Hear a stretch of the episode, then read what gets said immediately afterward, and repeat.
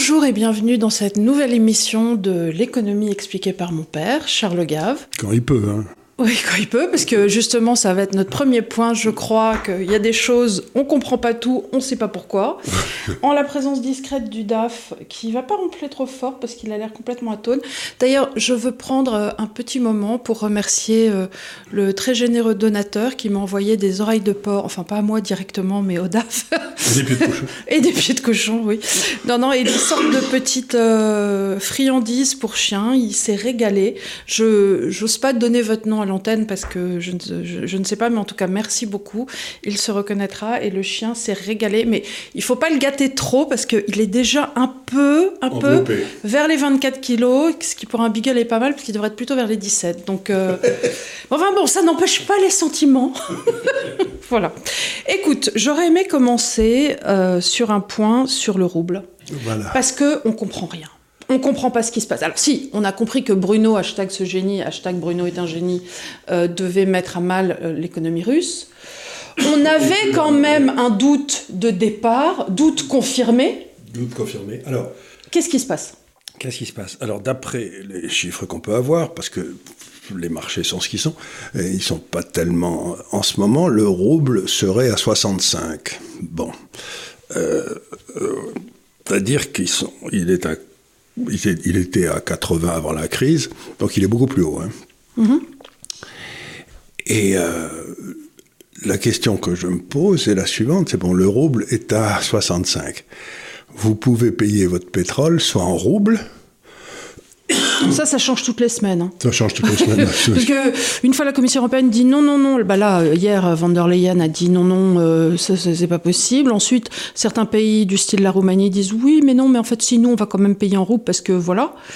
Euh, donc, euh, je, je, on ne sait pas en fait. En fait, on ne sait pas. Mais enfin, la réalité, c'est que le pétrole continue à couler. Donc, il y a bien quelqu'un qui paye quelque chose. Et la question que j'avais posée la dernière fois, c'est qui est une question qui requiert, euh, donc vous allez devoir vous accrocher parce que c'est très difficile. Euh, donc l'astuce qu'ils avaient trouvée, c'est que donc les, les, boîtes qui avaient besoin de gaz envoyaient des euros à la banque en Russie, qui, est qui, qui elle est toujours autorisée à travailler puisque c'est la banque du pétrole. Et à ce moment-là, ils étaient immédiatement changés en roubles et les roubles servaient au paiement. Donc, on ne payait pas en roubles, on payait en euros. Et c'était ensuite changé en roubles, c'était les Russes qui décidaient de faire ce qu'ils voulaient de l'argent qu'on leur avait payé, ce qui est bien normal. La seule chose que je ne comprends pas là-dedans, c'est que, mettons, vous êtes la Rosneft Bank, là, ou je sais pas quoi, vous recevez des euros. Donc, vous êtes crédité dans votre compte en euros, et puis vous payez des roubles vous, vous, échangez ces euros contre des roubles, donc vous, vous allez vous retrouver, une fois que vous avez payé, les, vous avez payé euh, l'État, euh, l'État pour le gaz, vous allez vous retrouver avec des euros. Mmh. Beaucoup d'euros. Beaucoup d'euros. Et qu'est-ce que vous en faites? Bah, oui. Puisqu'ils sont interdits. Donc, je ne comprends pas exactement comment ça se passe. Alors, dans Où est-ce qu'ils liquident leur position? Comment vous liquidez cette position en euros? Alors, parce que, bon, si un russe. De l'or ben, ils ne peuvent pas acheter de l'or parce qu'aujourd'hui, l'or, il est à 5000 roubles le gramme. Et si vous faites le calcul sur l'or à 5000 roubles le, le, gramme avec l'or à 60, avec euh, le rouble à 65 au dollar, là, l'or est sous-évalué de 25%. Oui, l'or est sous-évalué. D'ailleurs, pourquoi est-il sous-évalué? Il est sous-évalué de 25% parce que si tu t'achetais de l'or à si non, est... mais je comprends ce que c'est une sous-évaluation, mais pourquoi l'or n'est pas sa vraie valeur Pourquoi ben, C'est-à-dire, ce que je comprends pas, c'est pourquoi les gens payent leur pétrole en roubles alors qu'ils pourraient acheter de l'or et le payer 25% moins cher et payer en or. C'est vrai aussi. Donc, donc normalement, il y a des gens qui s'appellent les arbitrageurs qui ramènent le. Donc aujourd'hui, ouais. l'or, compte tenu du prix du rouble, devrait être aux alentours de 2400. Mm -hmm. Il est à 1900. Donc il y a quelque chose qui se passe dans les marchés.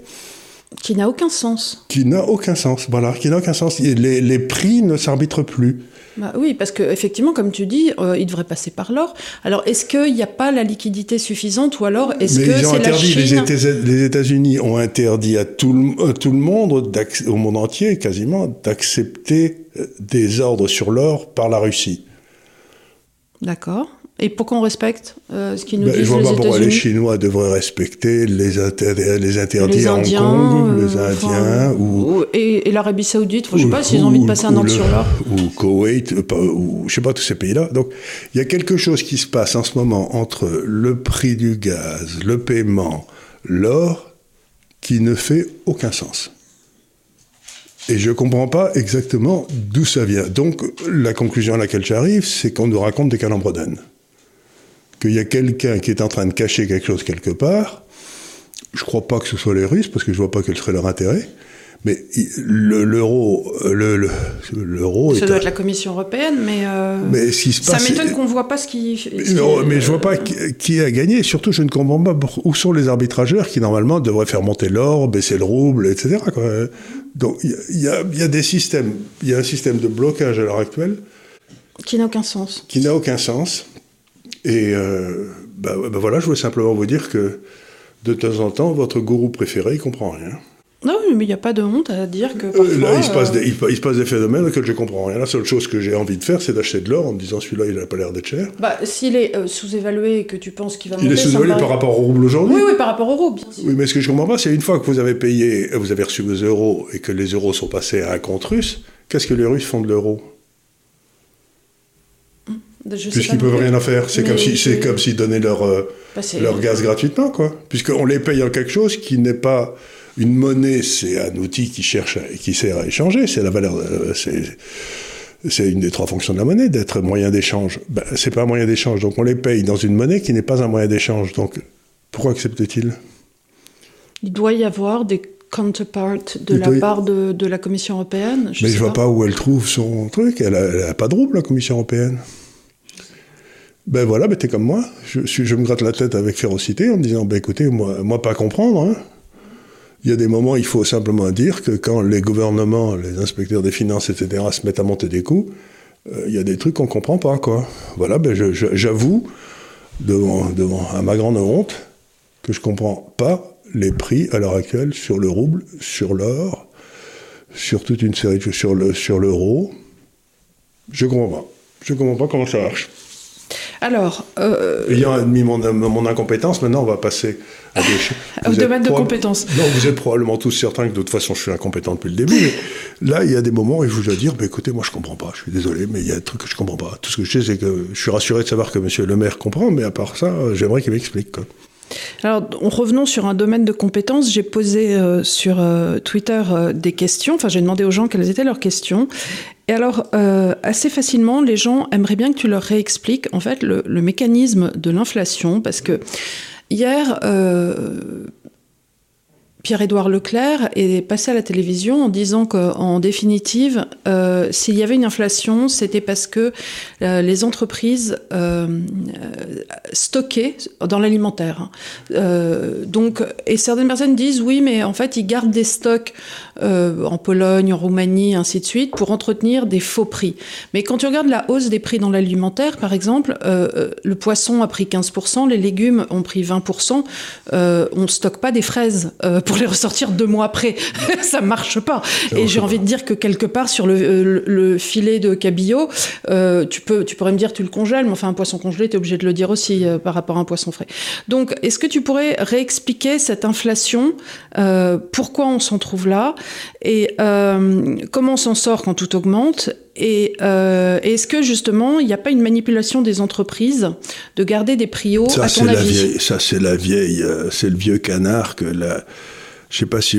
Bon, moi, je suis, je suis âgé, mais quand j'étais jeune, il y avait de l'inflation et il y avait un ministre, je crois, de De Gaulle qui s'appelait Monsieur Missoff et qui avait découvert que l'inflation, c'était parce que les gars qui faisaient de la viande euh, faisaient monter les prix de façon abo- abominable. Donc, c'était, il fallait suivre le bœuf. Il appelait ça, il avait monté ça.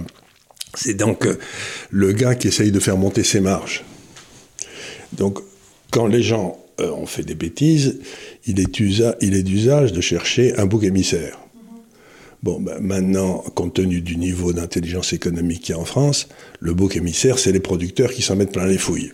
La grande distribution. La, Bon, ça peut être la grosse distribution ou les fabricants de fraises ou euh, qui d'un seul coup sont fait passer un accord sournois pour vendre leurs fraises 20% plus cher. Tu penses comme ça? C'est possible. En principe, quand tu vas à Roissy, à, et que tu vois la façon dont les prix se font, là, c'est euh, la concurrence la plus. Euh, s'il n'y a pas de. Donc ça, c'est l'explication imbécile faite par le journal qui comprend rien, le journaliste qui comprend rien, ce qui est presque un pléonasme. Et donc, Qu'est-ce que c'est que l'inflation? Ben, L'inflation, comme le disait ce brave Rueff une fois de plus, Rueff c'était un grand économiste français, euh, c'est de subventionner des dépenses qui ne rapportent rien avec de l'argent qui n'existe pas. Bon, alors, on a subventionné des dépenses qui ne rapportaient rien. Par exemple, les 600 milliards de dettes, ils ont été dépensés. C'était vraiment, et c'était l'argent qui n'existe pas, puisque c'était, ça se retrouve maintenant dans notre bilan, mais euh, c'était pas de l'argent gagné, c'est de l'argent emprunté, donc il faudra un jour le rembourser. Bon. Donc, techniquement, on a la condition essentielle de l'inflation, c'est d'avoir plus d'argent produit que de biens produits. Mm-hmm. que, le, que les gens réfléchissent une seconde. Si tu as une masse monétaire de 100 et un PIB de 100, bah, si d'un seul coup ta masse monétaire passe de 100, et que le PIB en, reste à 100, bah, il est probable que le PIB en valeur nominale va passer à 200 parce que tout va monter. Quoi. Donc euh, tout le monde comprend ça, c'est presque une règle de 3. Quoi. Je sais que monsieur le maire ne sait pas faire des règles de 3, mais enfin bon, une règle de 3. Quoi. Bon. Et alors comment ça se manifeste toujours dans l'histoire? C'est ça qui est tuant, c'est que c'est pas ça pas pour la première fois. Hein. Ça se manifeste toujours de la même façon. C'est-à-dire qu'au début, vous créez plein d'argent qui n'existe pas. Donc, qu'est-ce qui monte en premier? Bah, Ce qui monte en premier, c'est l'immobilier et la bourse. Parce que mhm. les gens, comme ils, ont, ils reçoivent plein de fric, ils ne savent pas quoi en faire, ils disent tiens, je vais m'acheter un nouvel appartement et tiens, je vais, euh, m'acheter des actions en liquide. Puisque mhm. maintenant j'ai du pognon. Donc, voilà. Donc, la première hausse, c'est toujours dans, dans le fond l'épargne à long terme. Les, les valeurs d'épargne à long terme, l'immobilier et la bourse, ça monte. Et parfois, les taux d'intérêt baissent puisqu'il y a d'un seul coup, bah, il y a plein de pognon, donc bah, les gens qui achètent des obligations, ils achètent des obligations parce qu'ils peuvent faire autre chose. Là, ça risque pas de baisser, puisqu'on est déjà sur les taux d'intérêt. On, est quasiment zéro, près de zéro. Bon, donc ça, ça se passe toujours bien, et ça, c'est très populaire. En général, on fait ça juste avant une élection, de façon à ce que les gens se sentent bien riches et votent pour celui qui a voté. Comme, Et puis, au bout d'un certain temps, ça s'appelle l'effet cantillon, c'est la diffusion de la monnaie. Au début, la monnaie arrive à ceux qui sont près de l'émetteur de monnaie, la Banque centrale c'est-à-dire euh, Goldman Sachs euh, et, les, gens qui ont, les gens du fric, Bernard Arnault, allez. Donc ils se retrouvent avec plein de pognon. Donc ils investissent, ce qui fait très bien. Et puis, au bout d'un certain temps, cet argent, bah, les gens qui ont acheté leurs actions et tout se disent bah, maintenant, je vais m'acheter un peu plus de rôti de bœuf, allez. Et bien, comme la demande pour le rôti de bœuf augmente et que ben, les bœufs, ça met un an, deux ans à être, et ben, arrive à maturité, et ben, le prix du bœuf monte. Et c'est là que les gens commencent à gueuler en disant le panier de la ménagère et le pouvoir d'achat. Mais tu appliques ça au pétrole aussi. Hein. On produit 100 millions de barils par jour de pétrole. Euh, c'est pas parce que tu doubles la masse monétaire que tu vas que, que, le, tu vas augmenter ta... production parce qu'il faut 7 ans à peu près pour. Bah, donc tu te retrouves avec le prix du pétrole qui monte, et à ce moment-là, bah, le gilet jaune commence à gueuler en disant bah, écoutez, moi, mais 35 km par jour pour aller au bureau, et en fumant ma clope, euh, dans mon, dans mon moteur diesel, bah, euh, maintenant j'y arrive plus. quoi. ça, c'est la deuxième étape. En général, ça se passe assez mal. Et la troisième étape qui arrive toujours, c'est qu'à un moment ou à un autre, les gens commencent à avoir une défiance vis-à-vis de la monnaie. Mm-hmm. C'est-à-dire qu'ils disent ah ben maintenant je vais me mettre à économiser euh, non plus euh, dans mon livret A, mais je vais acheter des, Napoléons. Donc, donc les trois étapes de l'inflation, c'est un, la partie. Euh, c'est comme quand tu prends, j'en ai jamais pris de ma vie, mais j'imagine une bonne sucette de cocaïne. Quoi. Tu te sens bien, première as étape. Le, as le high, et puis après, tu as. Après, après ça, tu, tu redescends. Donc, on a filé un montant de cocaïne gigantesque à nos systèmes. On a eu l'effet heureux de la bourse qui montait alors que tout allait mal. Et puis maintenant, on se retrouve avec bah, les gens dont le niveau de vie se met à baisser parce que bah, tout ce qu'ils achètent a beaucoup plus monté que leur salaire. Mais à cela aussi, on se prend maintenant. Ah oui, parce que ça, c'est l'autre problème, c'est qu'on va nous expliquant que ça serait la faute à l'Ukraine. Alors, non, non, non. Alors, ça, ça n'aide pas dans le sens où, effectivement, le prix des matières premières se retrouve monté d'autant, mais c'est un temps long qui avait commencé avec l'impression monétaire de bien la sûr, BCE. Bien sûr, bien sûr. D'ailleurs, on vous l'a dit ici euh, quand on a expliqué l'inflation, Milton Friedman. Non, mais parce qu'il faut quand même voir que BFM titre hausse du prix de l'alimentaire, de point, euh, la guerre en Ukraine. Donc, bah, ça prouve simplement que savez, c'est ce qu'on disait, je crois, de Radio Paris euh, pendant la Deuxième Guerre mondiale. C'était Radio Paris ment, Radio Paris est allemand. Euh, c'est parce que c'était à l'époque. Euh, ben, ben, voilà, c'est simplement BFM TV est devenu un, torchon, quoi. Et je ne peux pas croire que les gens chez BFM TV, dont certains sont compétents, ne savent pas ce que je dis. Donc, en ce, ça, ça, là, ça veut dire qu'il y a toute une série euh, de, de, moyens d'expression de médias aujourd'hui, quand ils vous parlent euh, de, de, fait que les producteurs de bœuf s'en mettent par les fouilles ou j'en sais rien, ils savent qu'ils mentent et ils savent qu'ils disent des bêtises. Et ils, savent qu'ils surtout, c'est plus grave qu'ils impliquent quelqu'un qui n'a rien fait, qui, euh, ben, est, innocent. Comme toujours le bouc émissaire. Mais oui, mais euh, le bouc émissaire, c'est celui. C'est une chose de dire c'est pas de ma faute, c'est une chose de dire c'est lui, c'est lui le pelé, c'est lui le galeux. c'est ça, c'est exactement la fable de la fontaine. Et euh, c'est toujours sur l'âne à la fin que tout le monde se met d'accord pour le liquider, quoi, parce que il y est pour rien. Mais donc on est dans un développement parfait d'une inflation qui a été conçue et voulue de toutes pièces par les pouvoirs en place pour ne pas avoir à repayer leurs dettes. Parce que si la valeur de la monnaie s'écroule, si tu as emprunté 100 et que la valeur de la monnaie baisse de moitié, toi, en tant qu'emprunteur, tu rembourses que la moitié, tu vois, c'est quand même beaucoup plus facile. Et donc, ça a été fait pour l'État. Et la question à laquelle j'arrive, c'est j'en arrive à me demander, en 1986-87, les papiers sont toujours disponibles. J'avais écrit une série de papiers pour expliquer que l'Union soviétique allait s'écrouler. Et mhm. pourquoi elle allait s'écrouler Bon. Eh ben, j'en me suis en train de me demander, est-ce que nos social-démocraties ne sont pas en train de s'écrouler et pour les mêmes raisons? Elles sont incapables de gérer le temps long. Elles, elles, favorisent tellement sans arrêt le court terme, le court terme, le court terme, qu'en fin de parcours, on fait plus aucun investissement à long terme et pour gagner les élections, on imprime de la monnaie. Et ayant gagné les élections, on se retrouve avec trop de monnaie et de l'inflation, et là, on ne sait pas quoi faire. Donc, je me demande si on ne va pas avoir le deuxième écroulement du socialisme dans nos vies, c'est-à-dire le premier c'était l'Union soviétique, la, forme violente, et le deuxième, la forme soi-disant démocratique, la social-démocratie, qui aujourd'hui, quand je regarde nos systèmes, je me dis, le système social-démocrate n'est pas tenable. Par exemple, je crois que la France doit faire quelque chose comme... Euh, 1% du PIB mondial ou quelque chose comme ça, et elle a 9% des dépenses sociales. Mhm. On est à 9,4. Oui, et donc je me dis, bah, c'est pas tenable. Donc c'est des décisions politiques qui sont prises par des gens, et on l'a très bien vu dans l'histoire, par exemple, des centrales nucléaires. Je ne sais pas si vous vous souvenez, il y a un an et demi, M. Macron voulait fermer toutes les centrales nucléaires. Mhm ou en fermer la moitié, ou je sais plus quoi. Et puis, euh, on se rend compte que ce qu'il faut, c'est en faire plus. Donc un an après, il nous dit qu'on va relancer le programme nucléaire. Mais vous vous rendez compte, l'homme qui est en charge du temps long de la France, le président de la République, les intérêts suprêmes de la nation, comme dit la Constitution, s'amuse à regarder quelque chose comme la fourniture d'énergie qui requiert des raisonnements à 25 ans, et en un an change complètement d'opinion. Ça vous dire à quel point ils bah, sont dans le temps court? C'est un, peu comme si tu, tu, passais d'une coupe à la garçonne et tu disais pour l'an prochain, je veux des cheveux jusqu'aux fesses. Tu dis, bah oui, mais ça va être difficile vu qu'on a tout coupé l'an dernier. Donc, euh, ça, vous vous rendez compte quand même, pour laisser pousser des cheveux, ça va prendre 10 ans. Ah non, non, non, non. Bon. C'est ça, c'est exactement ça. Donc, et c'est ça qui me tue. Il y a une phrase qui disait, je crois que c'était Bossuet, Dieu se rit des hommes euh, qui, euh, oui, bah, de, les, causes, les effets. Euh, Dieu, Dieu, Dieu se rit des hommes qui maudissent, qui maudissent les effets des causes qu'ils chérissent. C'est-à-dire que, donc, on veut empêcher, on veut acheter le peuple sans arrêt en lui expliquant qu'on va s'occuper de lui, on va le protéger.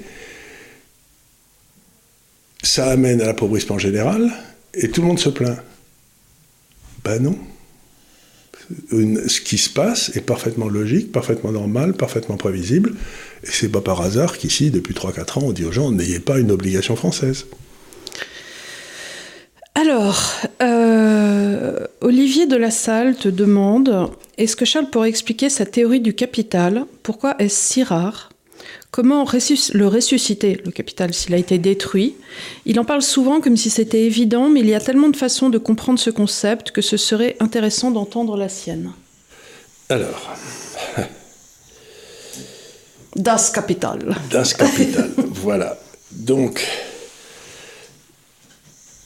la façon dont le capital se crée, c'est par l'épargne des ménages. Oui.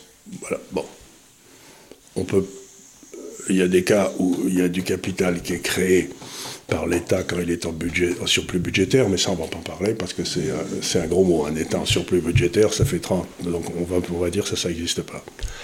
Donc vous avez un capital. Qu'est-ce que c'est que le capital? Ben, Ce sont des gens, derrière, ce, dans le fond, quand vous avez un capital dans un pays, vous pouvez utiliser ce capital pour payer des gens à autre chose que des objets immédiats. il est complètement d'accord. Il est complètement d'accord, le chien. Des objets immédiats, c'est-à-dire que quand vous êtes dans une société très pauvre, c'est vraiment euh, du champ que vous travaillez à la récolte que vous bouffez, puis du champ que vous travaillez à la récolte que vous bouffez, il n'y a rien, quoi. Il n'y a, pas de, il a pas de capital. Mais si vous commencez à mettre un petit peu d'argent de côté, vous pouvez peut-être vous acheter des bennes, des tracteurs, etc., ce qui augmenteront la productivité, ce qui permettra de développer plus. Mais euh, ce capital, il sert, que tu as mis de côté, qui est un capital monétaire, il va te servir à payer des gens, mettons 10% de la population, qui, eux, travailleront pour quelque chose qui donnera, comme une centrale nucléaire, des résultats dans 10 ans. Mais ces gens-là, il faut les payer. Donc le capital, c'est ce que tu extrais de la consommation de tous les jours, tu en extrais un capital monétaire, et avec ça, tu développes un capital physique ce qui suppose que des gens vont travailler pour développer ce capital physique, c'est-à-dire c'est une espèce de, de, détour. Tu prends le détour capitaliste, tu mets du pognon de côté, tu le donnes à des gens qui vont faire des centrales nucléaires, et les gens qui travailleront là-dedans, ils seront payés pendant 10 ans alors même que ça produit rien. Donc ça veut dire que c'est le produit de l'épargne passée qui est utilisé à payer ces gens.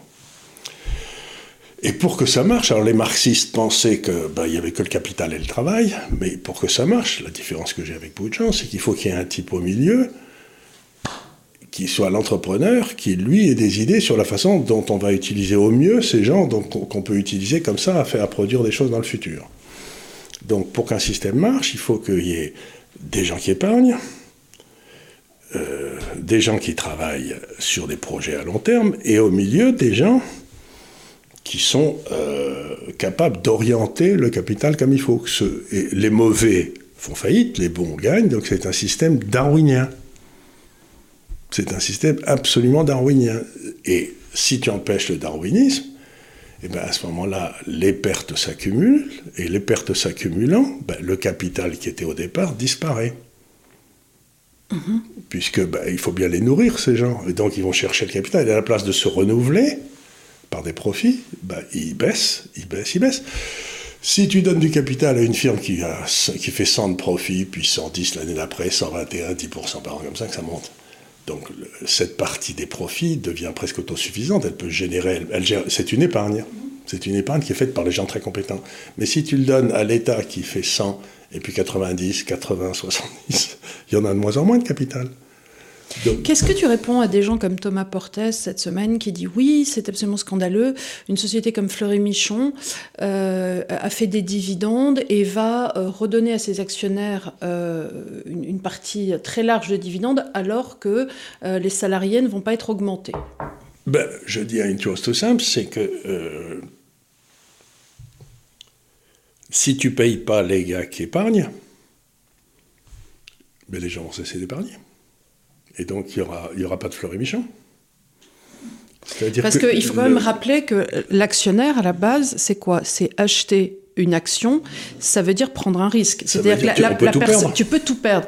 Le salarié, lui, a eu un échange contractuel avec le patron. S'il perd son boulot, bah, il en retrouvera un autre. Non, mais et surtout, euh, le but du contrat a toujours été un échange d'un certain nombre d'heures contre, contre, un échange de salaire. À aucun moment, il n'a été dit dans ce contrat. Et vous aurez aussi peut-être des dividendes de la société si toutefois, si néanmoins. toutefois, alors il peut se passer. Donc, mais ça, c'est la, la vraie question. C'est euh, pour que le système fonctionne, il faut qu'il y ait des gens qui épargnent. Pour qu'il y ait des gens qui épargnent, il faut qu'on leur paye cette épargne. Donc il y a deux Sinon, ils vont préférer soit l'enterrer, soit ils vont préférer en jouir et consommer. Et consommer aujourd'hui. Et consommer aujourd'hui en se disant, bah, je vais me faire plaisir, je vais m'acheter. Euh, par exemple, on n'amortit pas les centrales nucléaires. Si on hmm. n'amortit pas les centrales nucléaires, bon, ben, une fois qu'on aura bouffé tout le capital qu'on a mis dans les centrales nucléaires, on se retrouvera sans centrales nucléaires et sans capital pour les remplacer. Une petite cigale. Une petite cigale. Ben, c'est exactement la cigale et la fourmi, c'est ça. Donc le capital, c'est quelque chose qui est très difficile à comprendre parce que au départ, les gens empruntent, euh, constituent un capital monétaire pour leur épargne. C'est comme ça qu'ils épargnent, ils le mettent dans, des actions ou dans des obligations. Bon, ils le constituent. Puis ce capital est prêté à un entrepreneur qui va le transformer en actif réel. Et ces actifs réels vont créer, si tout va bien, une rentabilité finale qui permettra de rembourser l'épargne monétaire de départ. Mais euh, c'est parce qu'ils ont fait des produits et des services qui sont une réalité. Qui est, euh, donc là, à ce moment-là, ça devient physique le capital. Mm-hmm. Donc tu, as une espèce, tu dois avoir une espèce d'adéquation entre le capital monétaire et le capital physique. Et ce qu'il faut, cette éducation, c'est un système d'entrepreneuriat qui marche. Mais si tu le donnes à l'État et que l'État le bouffe, tout ce que tu fais, c'est de la dette. Et donc, les gars ici, ils ont une épargne positive, l'État fait de la dette, et on se retrouve plus pauvre à l'arrivée, puisqu'il n'y a rien. Donc, ce que j'essaie de dire, toujours, mais les gens se moquent de moi, c'est que je veux dire, l'entrepreneur, il a cette caractéristique essentielle que j'appelle l'étincelle divine de pouvoir créer quelque chose qui n'existait pas avant lui. Alors, tous les chefs d'entreprise ne sont pas des entrepreneurs, mais tous les chefs d'entreprise doivent faire des profits, sinon ils sautent. Est-ce que tu ne penses pas quand même que depuis quelques années, il y a une sorte de dévoiement euh, de ce système de dividendes où, où il y aurait une rémunération un peu outrancière?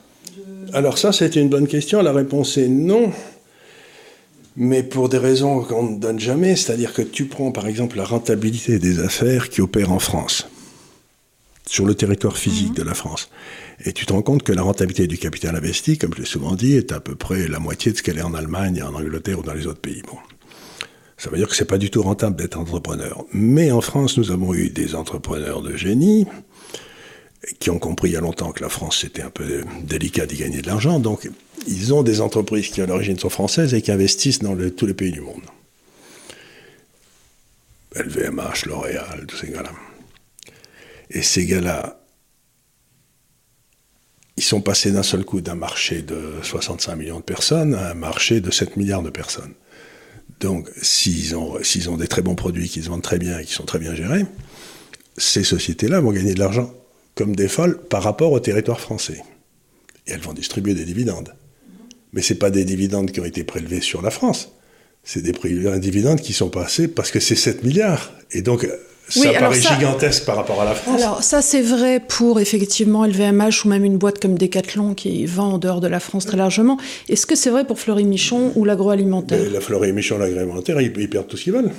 Bah, non, oui et non, parce que là, ils ont, ils ont, ils ont une année bénéficiaire record et ils ont euh, des dividendes qui sont euh, très très larges. Je ne connais pas le dossier de Fleury Je ne connais pas, hein, mais euh, c'est effectivement dans l'agroalimentaire. Ça m'étonnerait que l'année prochaine, ils aient des bénéfices énormes parce qu'avec le prix des matières premières qui monte, euh, ben, ce qui s'est passé, ce qui s'est peut-être passé, c'est que Fleury Michon a, qui fait des conserves, d'après ce que je comprends. Bah tu sais, ils font les, plats, ils font des conserves, ils font les plats tout préparés aussi, ben, je ben crois. à partir du moment où les genre gens, les ors de moussaka. Voilà, à partir du moment où les gens restent chez eux et pendant un an et où ils ah sont subventionnés par l'État, ah bah il est évident que les gens ont acheté des, des plats qu'ils ont mis dans le dans le four à micro-ondes, et donc Fleury Michon a vu son chiffre d'affaires augmenter mais simplement parce que l'État était en train de gaspiller l'épargne. Donc, euh, quelque part, on peut, on peut se réjouir qu'une partie de cette épargne soit allée dans les profits de Fleury Michon, ce qui permettra peut-être de passer une ou deux années difficiles. Quoi. Donc, donc euh, non, non, c'est. Euh, pour une raison très simple, c'est qu'imagine que dans une activité, les profits soient trop élevés, hein, trop forts. Bah, il y a des tas d'entrepreneurs qui vont se dire ben, moi aussi, je vais faire des moussaka. Oui, c'est ce qu'on a vu euh, dans les ongleries il y a quelques années chez les femmes. C'est-à-dire qu'il y avait bah, à Paris euh, raisonnablement des gens qui faisaient les ongles, et puis tout à coup, je sais pas, j'imagine que ça devait, euh, il devait y avoir une énorme marge sur la manucure à 20 euros. On en a vu sortir, mais comme des petits pains. C'est-à-dire que dans une même rue maintenant, les, coiffeurs, oui, mais regarde à Montfavet, il y a je sais pas combien. Ah bah il y a 6 ou 7 coiffeurs pour un pour un village où les femmes sont pas vraiment coiffées, et l'autre moitié a des foulards. Donc euh, on se rend pas compte non plus. Bon, peut-être elles sont coiffées en dessous. Mais, euh, mais euh, à chaque fois, je me dis, mais sept coiffeurs, dont trois au centre-ville. Enfin, centre-ville, autour de l'église, quoi. Autour de l'église. non, mais donc, donc c'est ça, c'est qu'en principe, il y a un système d'ajustement, mais si tu empêches le système d'ajustement de fonctionner, ben, c'est peut-être ce qui se passe avec le rouble aujourd'hui. ce que je dis, c'est qu'il y a un système d'ajustement qui ne joue plus dans les marchés, là, à l'heure actuelle. Et si, ben, ben, voilà, à ce moment-là, le système se bloque. Et ces dividendes vont revenir chez ceux qui ont investi chez Fleury Michaud. Et j'imagine qu'ils vont pouvoir euh, soit acheter les autres entreprises, soit créer des autres entreprises, soit, distribuer, soit acheter plus de, de voitures ou j'en sais rien. Donc en principe, ça se, ça se redéfinit dans l'ensemble. Mais on ne peut pas dire une seconde que les problèmes de la France viennent de ce que la rentabilité du capital est trop forte. Ça, c'est une imbécilité, mais foudroyante. Alors, une autre question. Euh, que penses-tu de la hausse des taux probables de la Fed dans un sens Et, euh, ce que tu penses, qu'est-ce que tu penses aussi de la politique européenne qui visiblement tend à se priver de commerce avec la Russie? Est-ce que tu penses que l'euro va tomber encore plus bas que ce qu'il est? Et euh, est-ce que tu penses que le rouble et le yuan sont devenus désormais des monnaies de réserve? Euh, Alors, oh là, il y a beaucoup de questions. Il y a beaucoup de questions. Euh, alors, on va essayer de les Il y en a trois, en fait. Il y en a trois. Donc, un, les taux de la Fed. Est-ce ben, que ça va faire monter les nôtres? Alors, ben, bien, sûr, bien sûr, ça va faire monter les nôtres. Ça a déjà fait monter les nôtres. Alors là, j'ai commis un petit papier cette semaine où j'avouais une fois de plus en ce moment, j'ai beaucoup de mal. Hein. Intellectuellement, je dois vieillir, mais j'ai beaucoup de mal à expliquer comment on va s'en sortir. Parce que prenez l'exemple de la France. Hein. Euh, on a quoi? 2500 milliards d'euros de dette Oui, je crois. 2006. Euh, 2006. Bon, oui, ça monte tout le temps. Hein, enfin, bref, 2006. Bon. Alors, les taux d'intérêt étaient à zéro pendant 2-3 ans, donc ça ne coûtait rien. Mm-hmm. Bon. Imaginons simplement par comme ça, pour l'explication aux gens, là, que les taux d'intérêt soient à 8. Oui, eh ben, le service de la dette Ça fera 100% des recettes fiscales. 100% c'est-à-dire qu'il n'y aura plus un rond pour l'éducation, pour la défense, pour rien. Donc 4%, 4% ça fera 50% des recettes fiscales. Ça veut dire qu'il faudra qu'on emprunte encore. Mais, on pourra pas, parce que plus on emprunte, plus ça montera. bah oui, oui, bah donc on est, on est, dans ce que Keynes appelait une trappe à dette, c'est-à-dire où le, financer la dette revient plus cher que la richesse que tu crées. Et comment on sort de ça? Comment on va pouvoir sortir de ça? Eh ben, c'était la, c'était la question que je posais dans mon article de cette semaine. Oui, oui, non, mais pour, le, pour les auditeurs, la quoi qu'on fait, quoi qu'on fait, eh ben, y a Monsieur Gave.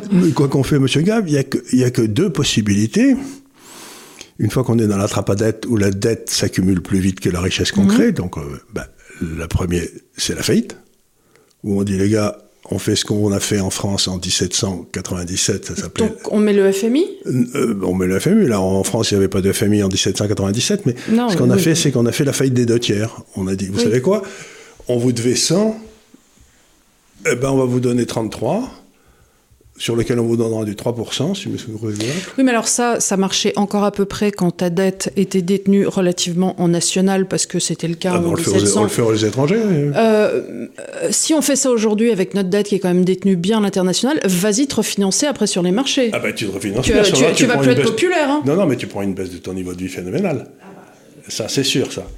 Donc, tu dis simplement, mais écoutez, je, les crétins qui m'ont précédé... Euh, était nul. Était nul. Non, mais tu te rends compte, il faut un courage politique pour faire ça. Tu vois, hein, ah, bah, tu vois Bruno Le Maire arriver en disant ah, les gars, non, mais on est pas lui le fera, ce sera. Ah bah ça, on est d'accord. Ce, sera Mélenchon, mais euh, c'est euh, parce que lui, il n'aura aucun problème avec ça. C'est ce que le Venezuela a fait avec beaucoup de talent. Donc, euh, donc vous remboursez pas votre dette. La deuxième possibilité, ben, c'est que la monnaie dans laquelle tu as émis la dette s'écroule à un tel point que le niveau de vie dans le pays des gens qui servaient de cette dette pour vivre s'écroule, c'est la Russie l'Union soviétique quand ça s'est écroulé, à ce moment-là, bah, le, général euh, qui avait pris sa retraite en tant que général de l'armée soviétique avait de quoi se payer avec ses, ses émoluments mensuels une baguette de pain par mois. C'est-à-dire que tu écroules le pouvoir d'achat de cette dette, c'est-à-dire que l'euro va à 20 au dollar, et à ce moment-là, tu fais un transfert de richesse gigantesque de, gens qui détenaient la dette, le rentier, vers l'entrepreneur français qui, lui, va gagner de l'argent gros comme lui en vendant l'exportation. Donc là, ça veut dire, si tu fais ça, ça veut dire aussi écroulement de ton immobilier? Ah, complètement. Euh, bah, peut-être pas en monnaie locale. Peut-être pas en monnaie locale, mais, en, valeur internationale, il s'écroule complètement, bien sûr, bien sûr, bien sûr. Ben, c'est, le cas de l'Argentine, c'est le cas du Venezuela, c'est le cas de Ça veut dire que tu n'as plus aucun euh, euh, produit d'import Ça détruit, quand ça n'a plus d'import, et ça détruit complètement la classe moyenne. Voilà. Tu fourres la classe moyenne, mais massivement. Et euh, j'imagine que... Et tu mets, tu mets aussi des, quotas à l'importation, c'est-à-dire qu'il commence à y avoir des tickets, tu, tu, peux pas voyager, bon ben voilà, ben tu, vas, tu vas en vélo à, à ton boulot, quoi. Voilà, et euh, effectivement, tu peux plus partir. Bon, alors c'est euh, fini les vacances à Bali. Hein. Ah, c'est fini les vacances à Bali, mais même les vacances en, Espagne, ça devient compliqué. Ah, bah voilà, à Taormine, ça va plus être possible non plus. Et voilà, voilà. Donc, donc, euh, la première des choses. Bon, on a de la chance d'avoir un beau pays, mais on va bien le connaître du coup. vive les vacances dans le Vercors. Vive, les vacances dans le Vercors. Ou, donc, ça, c'est la première solution. C'est un peu ce qui s'était passé en Asie dans les années, quand il y a eu la crise asiatique. les monnaies asiatiques sont écroulées à tel point qu'il y a toute une partie de la classe moyenne qui a été ratiboisée. L'autre, euh, ben, l'autre, c'est de dire, ben, écoutez, je suis désolé les gars, mais euh, les détenteurs d'obligations, je vais vous en payer qu'un tiers. On va pas être populaire. Hein. oui, mais si tu veux, à force de vouloir être populaire depuis 40 ans, on, on sera très très impopulaire à la fin. Mais on n'ira pas, on n'ira pas pendre au court M. Mitterrand, parce qu'il y a longtemps qu'il est mort. Dis-moi, euh, est-ce qu'il y aurait une façon, demande Jérémy Lefeur. Attends, on n'a pas prêté les deux autres Quoi Il y avait trois questions, tu m'as dit. Ah oui, oui, c'est vrai. La troisième, c'était. Attends, pardon, attends pour moi. est-ce que le rouble et le yuan sont devenus ben, des monnaies de réserve du ben, Le rouble et le yuan sont en train de se rendre compte que si tu laisses des systèmes démocratiques décider de la façon dont la monnaie va être utilisée, au bout d'un certain temps, les gens se rendent compte qu'ils peuvent, par le vote, se voter des augmentations de salaire qui ne sont pas, qui ne sont pas méritées. Tu vois, tu dis, bah, écoutez, euh, moi j'ai voté socialiste, donc on, augmente, on passe le SMIC à 10 000 euros par, mois, mmh. par semaine à l'état qu'à faire. Mmh. Comme là que la productivité n'est pas là, etc., bah, ça veut dire que la monnaie s'écroule et qu'on est ramené au problème précédent. Donc ce que disent les Russes, les Chinois et commencent à dire un certain nombre de gens, c'est qu'il faut enlever le pouvoir de créer de la monnaie à l'État. Parce que c'est une façon de lever des impôts et que ce n'est pas démocratique. Mhm. L'inflation, c'est un impôt sur les pauvres. Et donc, la base de la démocratie et la base du libéralisme, c'est que les impôts euh, contrôlent l'État. Or là, si tu veux, si l'État est pris par une camarilla qui, décide qu'elle va augmenter les siens et ben, sans productivité, ben, c'est la monnaie qui est la victime. Donc à ce moment-là, ben oui, donc la Chine et la Russie ont dit, ben, si jamais on devient des démocraties, euh, il faudra qu'on ait mis au point un système qui empêchera euh, les, élus de faire n'importe quoi. C'est pour ça que Milton Friedman disait que la première des décisions que devait prendre un gouvernement, c'était d'abolir toutes les banques centrales. Enlever le pouvoir de créer de la monnaie à partir de rien à l'État. Alors donc, euh, on revient sur la question de Jérémy. Euh, est-ce que toutefois, pour revenir sur la question de l'inflation, là, euh, il y aurait une façon de s'en sortir par le haut. Et qu'est-ce que tu ferais toi si tu arrivais aujourd'hui Je sais que tu démissionnerais comme première mesure, mais en imaginant que tu es démissionné, qu'on t'ait repris et que tu aies bien voulu y aller, tu ferais quoi là? Quelle serait une solution intelligente? Ben, La solution intelligente, il n'y en a, pas, il y en a qu'une et une seule, c'est de revenir à des prix de marché. C'est-à-dire qu'il faut... il faut sortir de l'UE. Il faut sortir de l'UE, il faut sortir de l'Europe, il faut sortir de l'euro.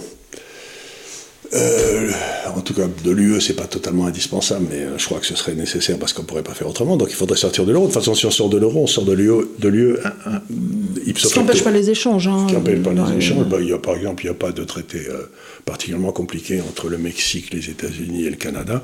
Ils n'ont pas créé l'équivalent de Bruxelles.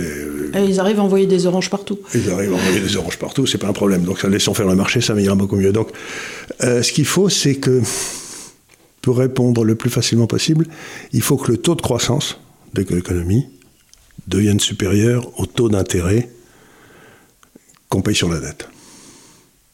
Il va falloir qu'on ait une sacrée croissance. Hein. Donc il faut déréguler comme des fous, il faut privatiser, il faut que l'État se reconcentre sur ses, sur ses missions, fonctions régaliennes, il faut qu'il sorte de là où il n'en a rien à foutre.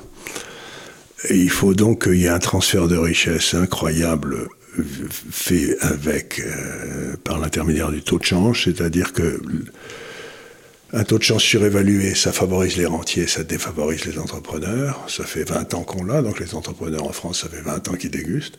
Donc il faut qu'on ait des changes sous-évalués pendant 20 ans pour que les entrepreneurs s'en mettent plein les fouilles et que, les, euh, et que les, rentiers et les fonctionnaires, qui sont les rentiers modernes, soient payés avec des queues, avec des queues de cerises. Donc la seule solution, c'est de prendre des mesures favorables à la croissance. Mais comme ils ne peuvent pas le prendre parce qu'ils ont l'idée que, par exemple, il faut sauver Gaïa ou j'en sais rien, ben, on est mal parti. Est-ce que tu penses euh, que les banques centrales, pour revenir sur euh, les banques centrales dont on parlait il y a deux minutes, euh, la dernière fois qu'ils étaient dans l'impasse, ils nous ont inventé les taux négatifs. Est-ce que tu penses qu'ils peuvent inventer un nouveau truc idiot ah ben, demande Pierre. oui. On ne sait pas quoi, mais est-ce que, est que tu peux imaginer un truc idiot qui pourrait nous sortir de leur chapeau? Ben, le, le à mon avis, le seul truc idiot qui, vient, qui vient toujours quand tu bloques les prix, etc., c'est de rationnement.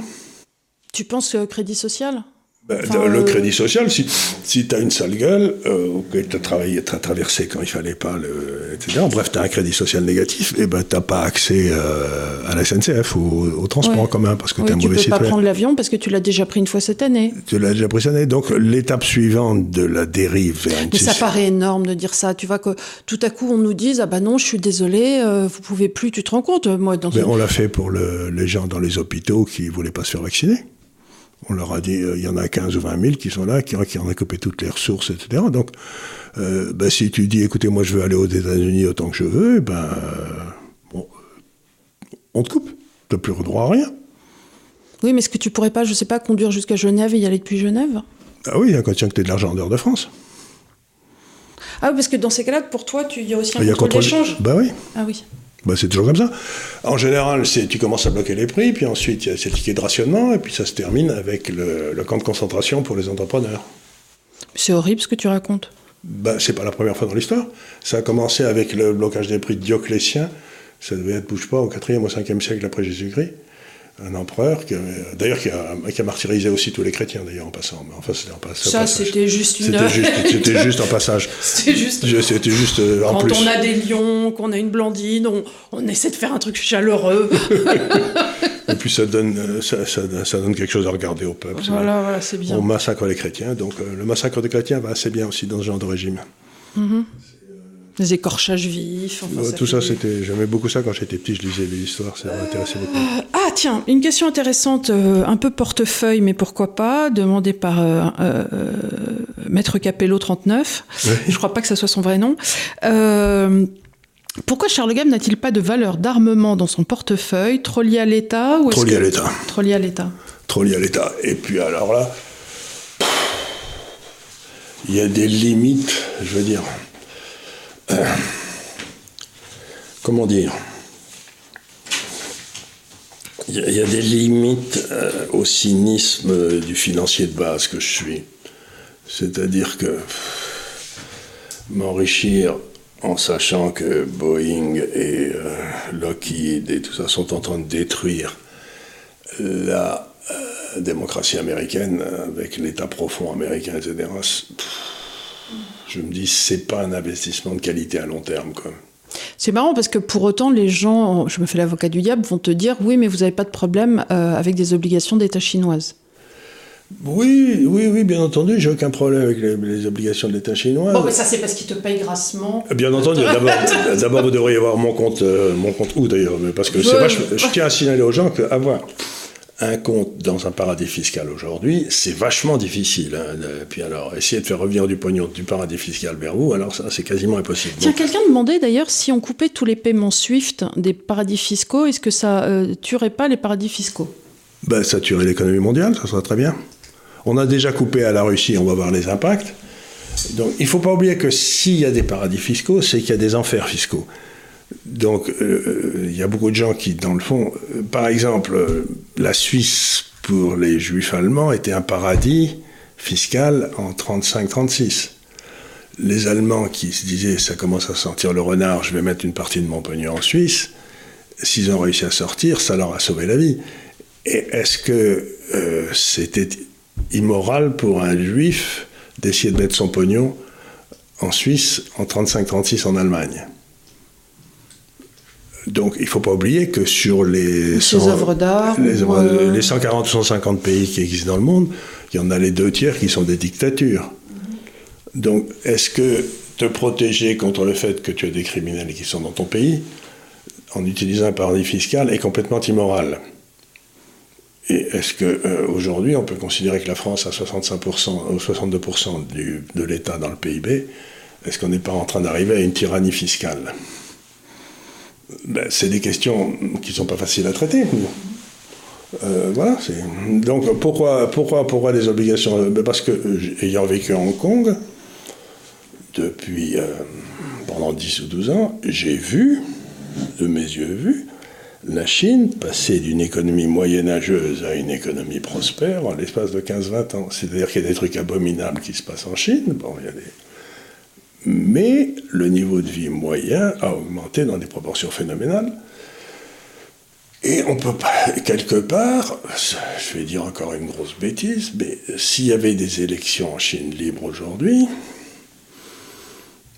j'aurais bien l'impression que les types qui sont au pouvoir l'emporteraient, parce qu'ils n'ont pas fait du mauvais boulot. Mm-hmm. Ils ont pris un pays qui faisait quand même un milliard et demi de gens, qui était, quand je suis arrivé la première fois à Canton, il y a 25 ans ou 30 ans, je ne sais plus très bien, ben, il n'y avait pas d'électricité, il n'y avait qu'un hôtel qui faisait quatre étages qui datait du. de, l'an 1000 Non, qui datait, du, protectorat, des années. des années ah ben, C'était un vieil hôtel britannique.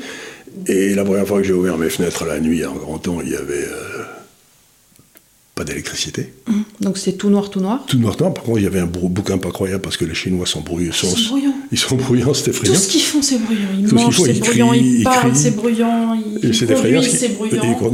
Donc, et puis vous allez maintenant à Canton, ben, c'est Las Vegas, il y a des trucs. Donc, euh, ben, vous savez, c'est... Euh, c'est la vieille blague euh, du, du, Chinois qui invite un, un dictateur sud-américain ou je sais pas quoi dictateur chinois, et qui euh, lui montre tous les, toutes les barrages qu'il a fait, etc. Et le type dit c'est très très bien. Et puis le Chinois dit non seulement c'est très très bien, mais 10% pour moi.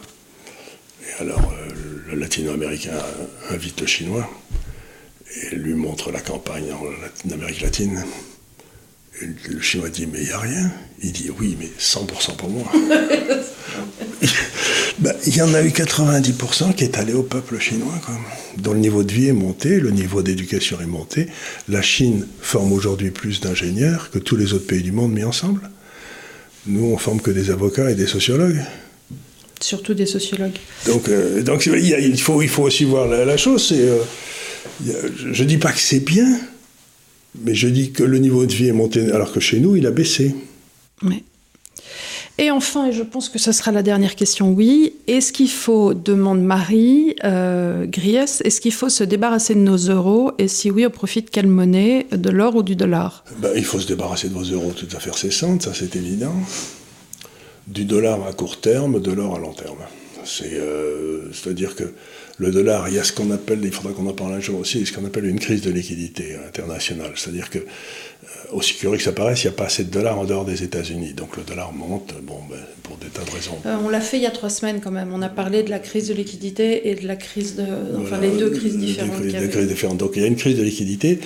Donc vous pouvez vous amuser, c'est comme une vague de surf, vous pouvez vous amuser à être sur cette vague, mais il n'en reste pas moins que les fondamentales du dollar sont abominables.